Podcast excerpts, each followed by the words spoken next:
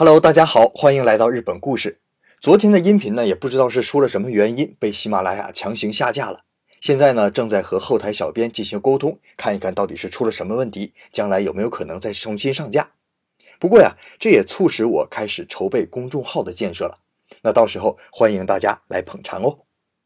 下面呢，公布一下上周的赞赏排行榜，位居榜首的是一位叫虎哥四十六的朋友，也是一位在日本的朋友。能够博得在日本朋友的支持，我是十分的高兴啊！我在后台呢，已经给这位虎哥发出消息，可以点播他想听到的任何内容。不过呢，目前还没有得到回复，可能是工作太忙吧。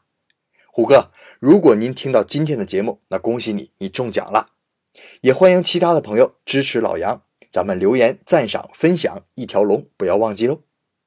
好了，废话说完了，今天是端午节，也祝大家节日快乐。我在飘扬的鲤鱼旗那里说过，日本也过端午节，不过日本的端午节是阳历五月五日，在日本是儿童节。那具体怎么回事呢？今天我就不多做介绍了，有想听的朋友可以翻到第三百三十七期来收听。今天呢，咱们重点来说一说日本端午节吃什么。咱们端午节呢，当然是吃粽子了，而且还分什么肉粽、枣粽，南咸北甜，打的是不亦乐乎啊。我们家就是这样。我太太爱吃肉粽，我呢从小是吃枣粽长大的。这一到端午啊，就是一场家庭大战呐。那当然了，我每次都是一边倒的挨打嘛。日本呢也吃粽子，它最有名的呢要说是新泻县的三角粽。你说这粽子不都是三角形的吗？哎，日本人可不这么认为啊。他们印象中的粽子啊都是用竹叶包好的长方形，只有新泻县是三角形。还有传说啊，是以前战国时期大明。上山牵信，领兵打仗，为了方便，所以携带了三角形的粽子。那其实要我说啊，就是中国传过去的。而新泻县的三角粽呢，是用纯粘米，不放肉，也不放枣，蒸好之后啊，剥开竹叶，雪白的粽肉露出来之后啊，再撒上一些甜甜的黄豆粉。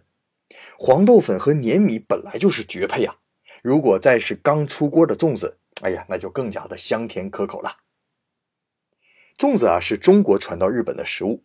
除了粽子呢，端午时节啊，还有一个流传更广的日本独创的点心，那就是白饼，日语叫做卡西瓦摩七。白饼呢，是一种用梗米磨成粉或者淀粉做成的和果子，做成外皮之后呢，里面包上红豆馅或者栗子馅，做成糕点之后啊，外面用一片狐狸叶子对折包住。狐狸啊，在日本叫做柏树。字呢虽然是松柏的柏，但是就是一种橡树，叶子比较大。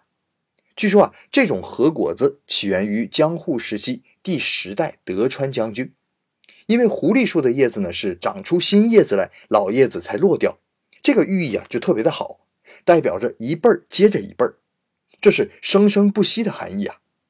所以啊，幕府的武士们特别喜欢狐狸树，因为这表示家族子子孙孙繁衍不息。所以就在端午儿童节这一天做卡西瓦木鸡，这是希望长江后浪推前浪，后浪把前浪拍在沙滩上啊。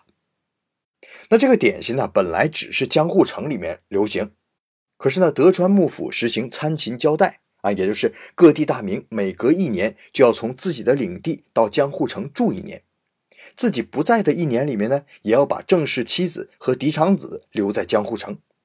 那各地大名来往的多。带来的随从也多，这人来人往、出出进进的，就把卡西瓦摩七发扬光大，变成全日本都流行了。所以啊，到今天的端午，粽子虽然有人吃，但是只局限在几个地方。